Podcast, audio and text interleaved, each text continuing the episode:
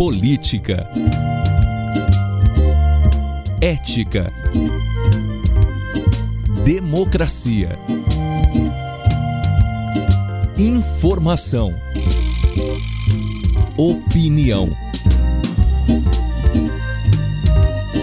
Pode falar. Apresentação Cileide Alves e Rubens Salomão.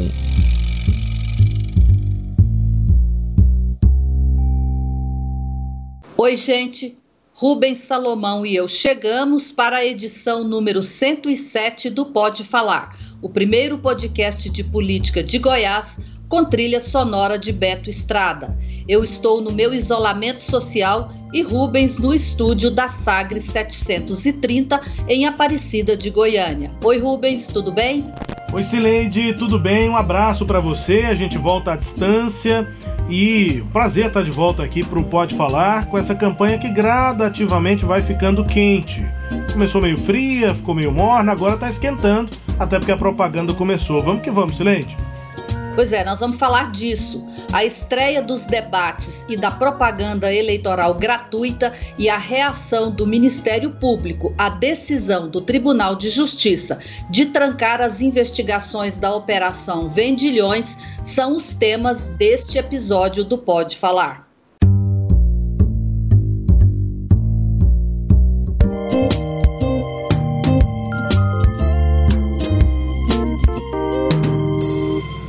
O Instituto Paulista HC7 Pesquisa e Inteligência de Mercado realizou uma pesquisa entre os dias 1 e 2 de outubro, portanto, 15 dias depois do fim das convenções partidárias, e descobriu que 58% da população não sabia do início da campanha eleitoral. Apenas 33% tinha essa informação.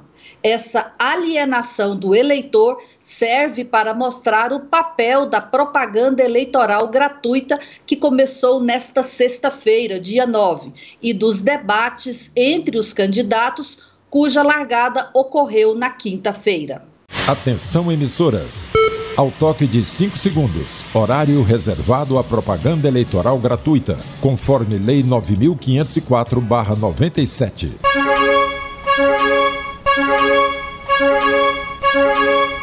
Os programas de estreia da propaganda eleitoral gratuita costumam ser de apresentação dos candidatos. Líderes das pesquisas em Goiânia, Maguito Vilela, MDB, e Vanderlan Cardoso, PSD, aproveitaram e foram além. Eles já indicaram as estratégias deste início da corrida eleitoral. E falar de Maguito Vilela é também falar de Iris Rezende. Grande parte da minha caminhada política é, se entrelaçou com a caminhada política de Maguito Vilela. Ao Maguito eu tenho aplausos e manifestação de admiração e de respeito. Eu sei como fazer, eu tenho gestão, tenho planejamento. Muitos já me conhecem, sabe a forma que a gente administra. Estou preparadíssimo para governar Goiânia. Acredito nisso. Aliás, em tudo que eu faço, eu acredito. Tanto é que é, muitos me chamam de maluco, né? Seis anos de Senado, que diz que é o paraíso. E estou saindo, muitos falam que é um abacaxi, uma administração municipal, mas eu sou apaixonado, eu gosto. O executivo está aqui no sangue. E não foi apenas na propaganda eleitoral. Um dia antes do início da propaganda, na quinta-feira, dia 8, ocorreu o primeiro debate promovido pela Associação Comercial e Industrial de Goiás, a ACIEG, e mediado por mim entre sete candidatos que lideraram a última pesquisa SERPES.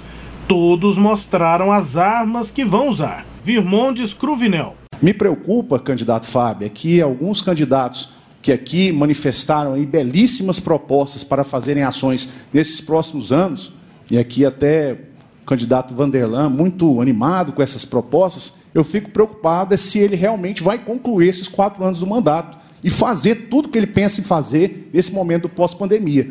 Alisson Lima. Que eu constatei ao longo do meu trabalho como âncora de televisão, eu vi uma cidade que não tem nada a ver com aquilo que o Maguito acabou de falar. A nossa cidade está longe de ser uma cidade desenvolvida. Elias Vaz. É preciso que o PT faça uma autocrítica, né? inclusive dessa gestão que fez aqui em Goiânia. Foi muito ruim. E quem está dizendo isso sou eu não, são as urnas. Uma administração que não conseguiu eleger um vereador. Adriana Corsi.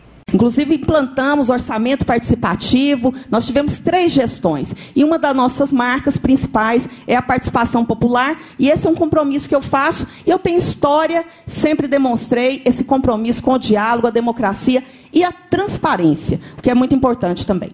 E até o estreante Fábio Júnior com alta taxa de violência, cheia de vários níveis de problema. Então a gente precisa pensar no futuro, a gente precisa olhar para frente, né, sem esquecer as pessoas que estão ficando para trás. Então tem várias pessoas ficando para trás nesse processo. A pandemia tem prejudicado muitas pessoas, a crise econômica tem prejudicado muitas pessoas e a gente tem que refletir sobre isso e agir para defender os interesses dessas pessoas.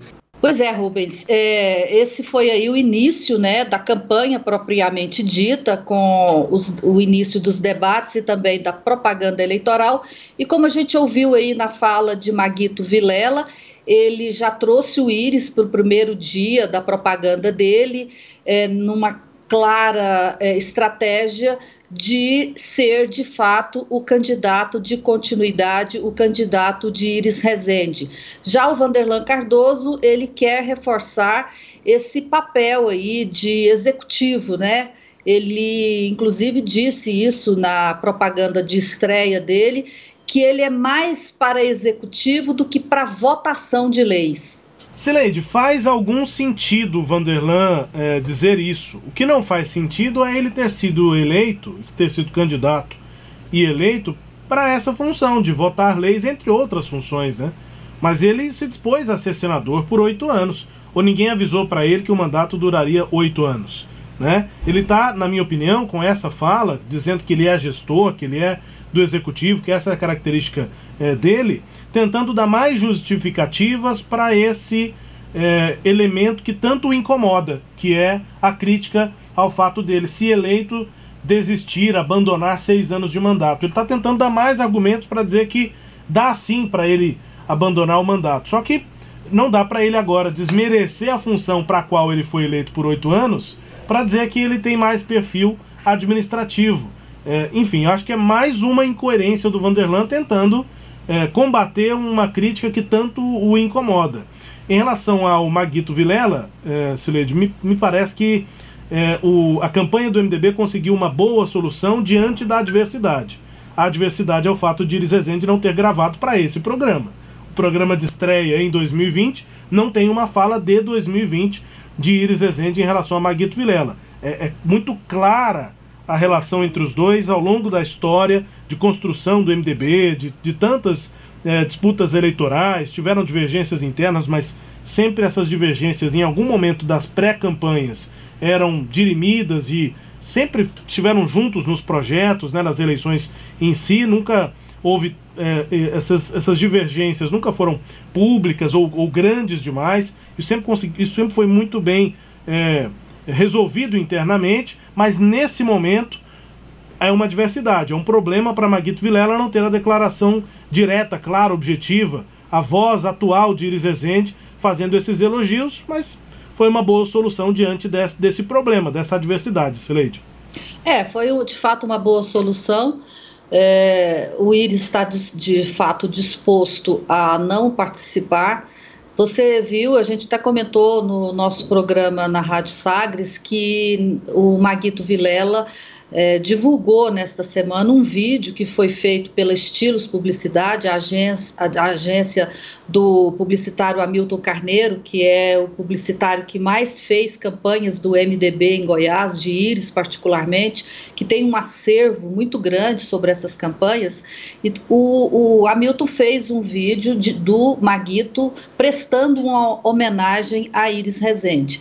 E esse vídeo que foi é, divulgado, me parece que na quarta noite, é, nas redes sociais né, do candidato, ele chegou às, às mãos do Íris, né, mostraram para o Íris Rezende no meio da semana, no dia seguinte à divulgação. E perguntaram para o Íris se podia né, é, divulgar aquela, aquela homenagem nas redes sociais do Íris. O Íris preferiu é, não autorizar, porque, aspas, está equidistante.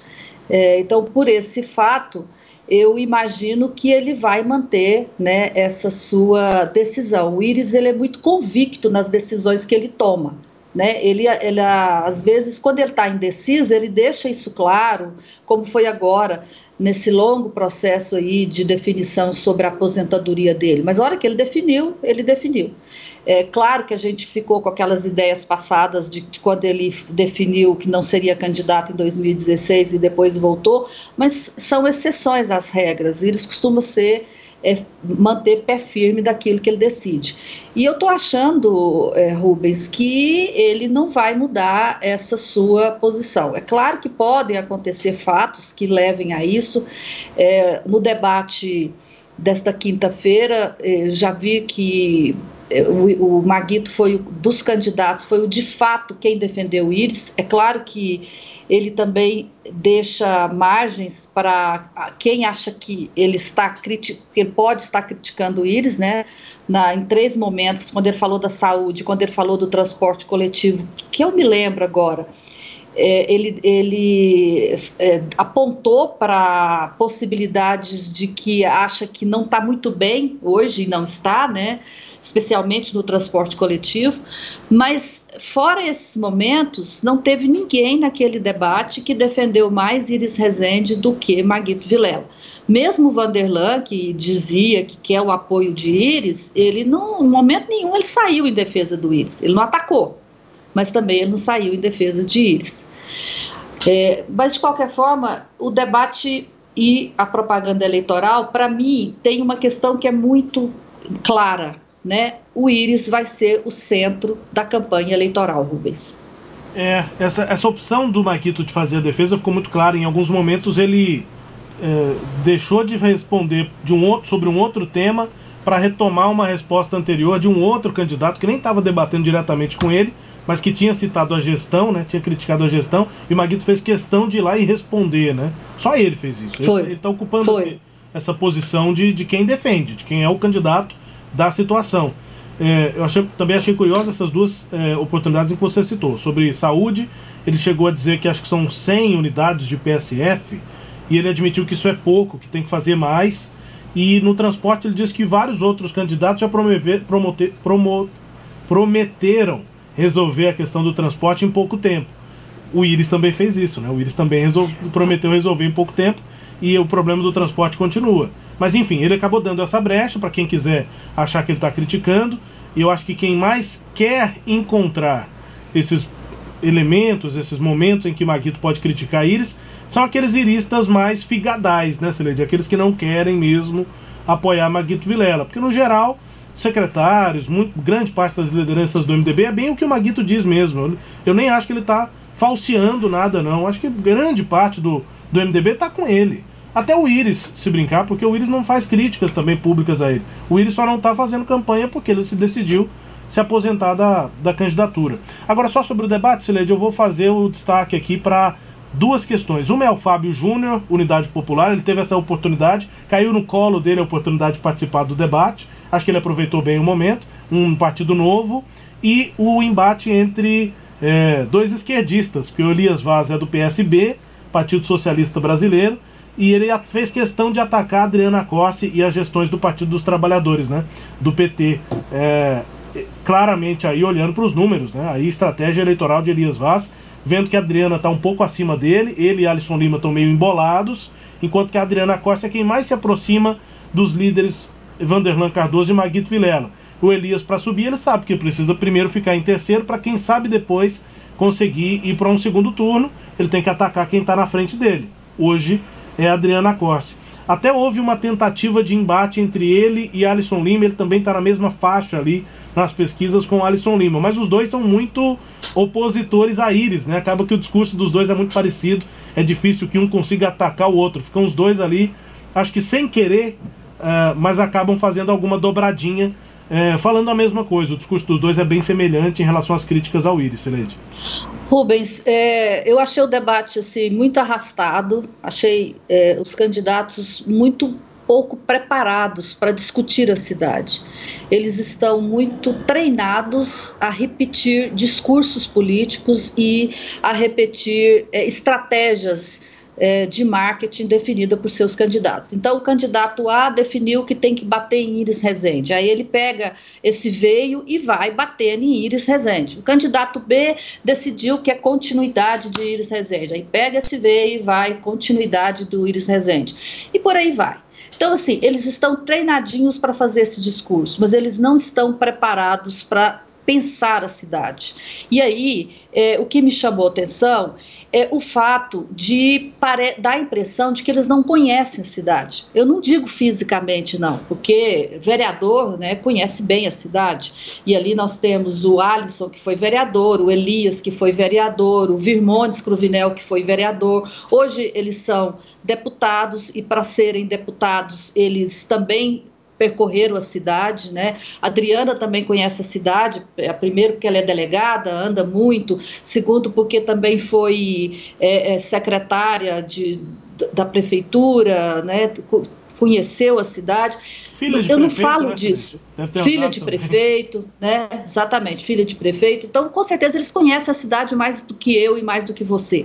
Mas eles não têm conhecimento sobre é, como lidar com a, a, as questões que a cidade é, precisa de tratar e como fazer isso. É muito discurso, é muita retórica, sabe? A hora que você vai enxugar a retórica e vai tirar uma frase é, de, compromisso dos candidatos, a gente tem dificuldade de fazer isso. Né? Então essa minha foi a minha primeira frustração, foi sentir que na primeira campanha, depois de 2018, em que a população passou um recado muito claro sobre essas formas de se fazer política, depois de uma pandemia que exigiu tanto do gestor, né, aí se durante essa pandemia, é, o, o, o, o, prefeito, o governador, o presidente, os, os, legislativos, eles tiveram que pensar soluções para problemas graves, né? Recursos para a saúde, implantação de leitos, implantação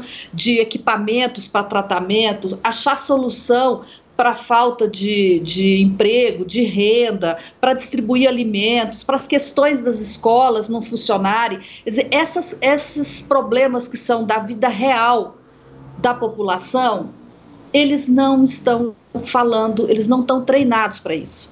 Né? Então, eu fico com essa ideia do debate. Infelizmente, é, esse, esse formato que os políticos é, exibiram nessa essa performance, nesse debate, é o performance atrasado, é o discurso atrasado. Ele não está dialogando, né? ele está falando. Falar é uma coisa, é você chegar e falar. Dialogar é outro, pressupõe interação. E, ele, e a continuar desse jeito, não vai haver interação com o eleitor, Rubens. É, eu conversando com alguns candidatos assim em off, Sileide, o que eu é, também percebo, quando a gente vai questionando um pouquinho mais sobre os problemas da cidade, né? Questões que ficam, ficaram inclusive muito claras aí na pandemia, como transporte, como saúde, uma parte bastante considerável deles, mesmo em off, diz assim, não, mas aí pode ter certeza que quando eu assumir, eu vou fazer uma avaliação muito criteriosa e a gente vai chegar na solução.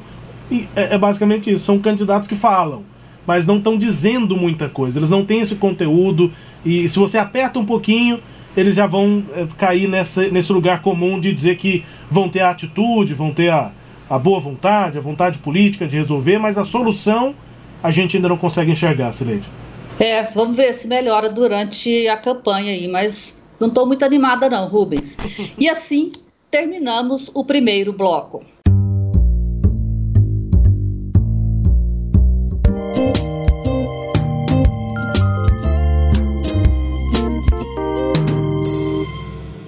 Tribunal de Justiça de Goiás deixou perplexo o Ministério Público nesta terça-feira, dia 6, com a decisão de trancar as investigações da Operação Vendilhões, que investiga a Associação Filhos do Pai Eterno e seu antigo presidente, Padre Robson de Oliveira. Você já deve estar se perguntando: por que um podcast de política tratando deste assunto? Simples Política não é só o cotidiano de partidos, de seus líderes e de seus militantes, mas também o relacionamento entre as instituições do Estado, a ação dos órgãos para fiscalização e cumprimento do ordenamento jurídico, entre outros temas. E o episódio envolvendo a Justiça, o Ministério Público e o padre tem muito a nos contar sobre tudo isso. E como, né, Sileide? Na terça-feira, a primeira Câmara Criminal do Tribunal de Justiça de Goiás seguiu o voto do relator, desembargador Nicomedes Domingos Borges, e arquivou aquela ação do Ministério Público contra o padre Robson de Oliveira, no âmbito da Operação Vendilhões. E com isso fica reconhecido que não houve qualquer ilicitude, quer dizer, crime, praticada pelo religioso.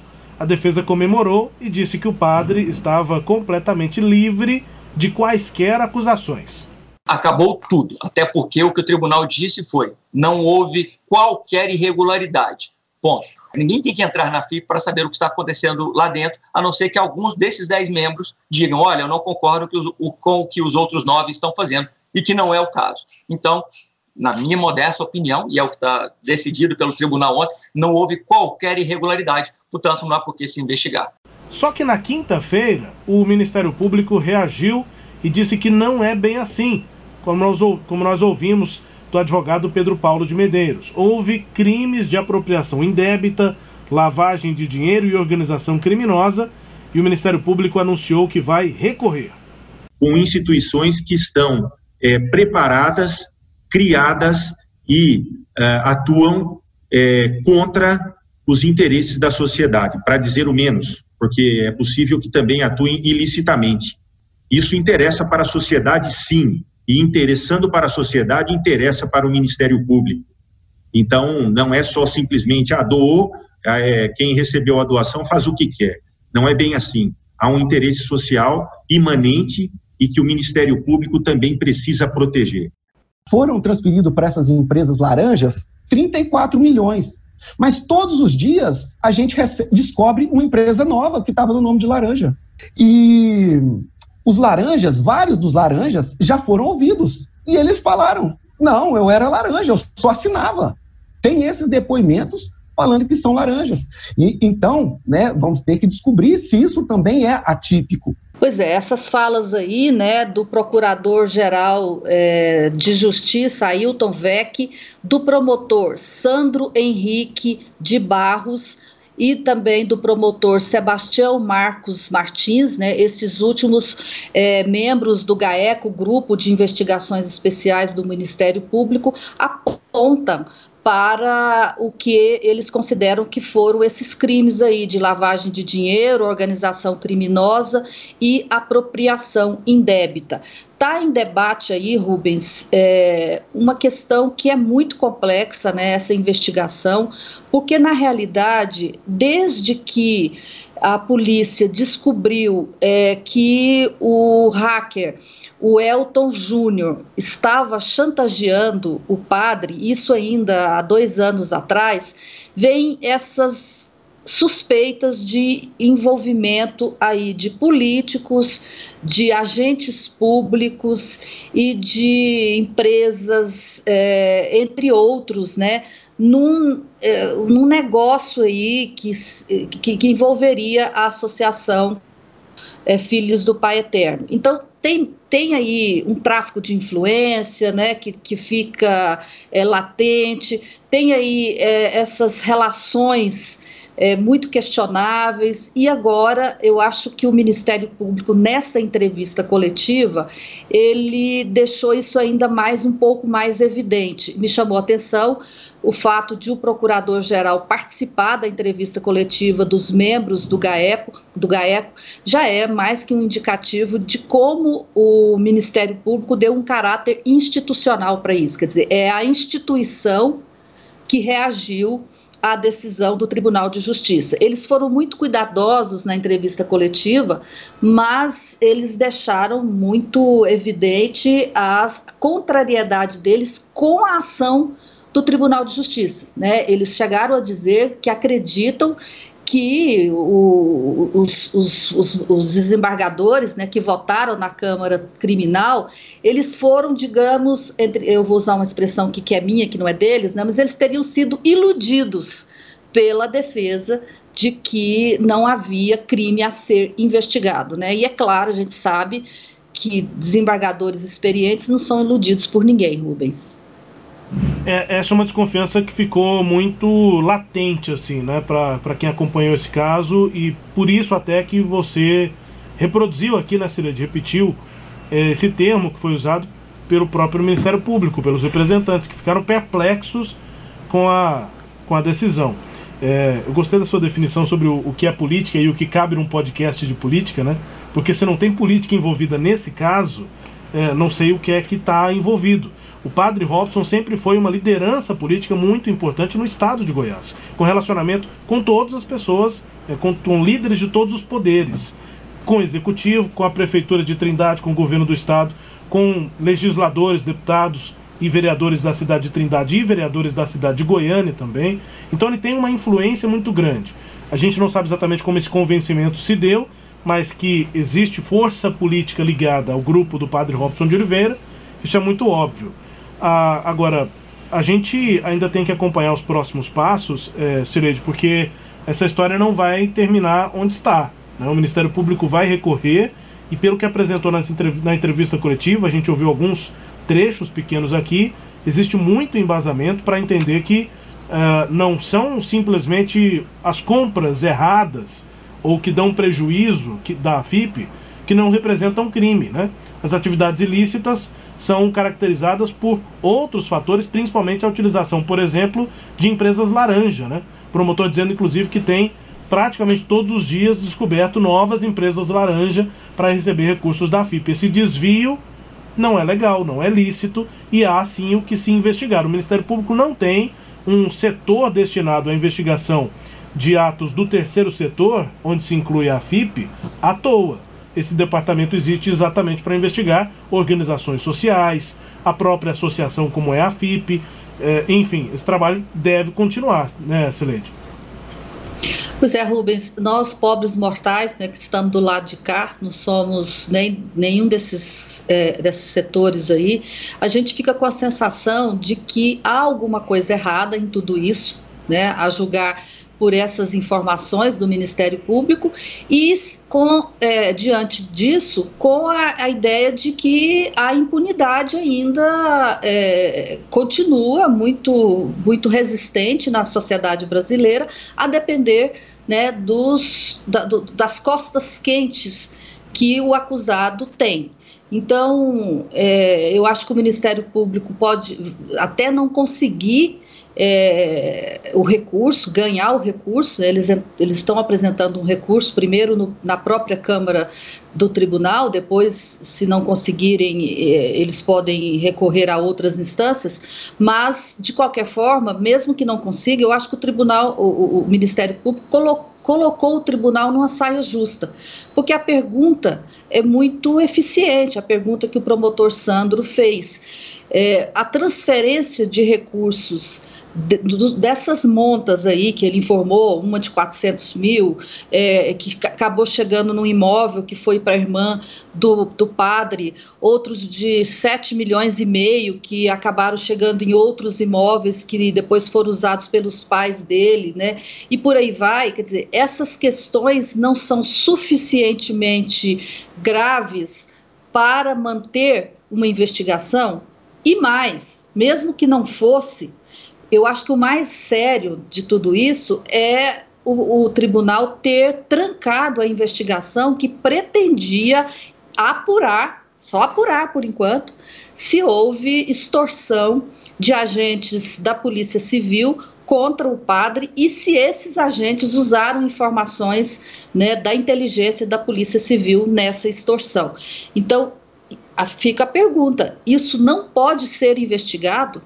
Quem que tá, vai ser protegido com isso e por quê? São as perguntas que ficam, Rubens. É, e só lembrando que a própria AFIP manteve a sua auditoria interna, né? Enquanto houve essa decisão, a auditoria interna continua, a mudança de presidência da AFIP continua, enfim, a gestão da, da, da dessas organizações está tendo essa continuidade sem o Padre Robson. É, e, e mais, me chamou a atenção que na nota que você está dizendo aí, dessa decisão deles, eles disseram que continuariam o trabalho para o renascimento da nova AFIP. Quer Sim. dizer, para mim essa frase diz muito sobre o que, que o novo comando da AFIP está dizendo. É isso, é isso. Bom, e para encerrar, o quadro Língua Solta, com a música tema Mundo Melhor da primeira banda goiana de rock, o Língua Solta.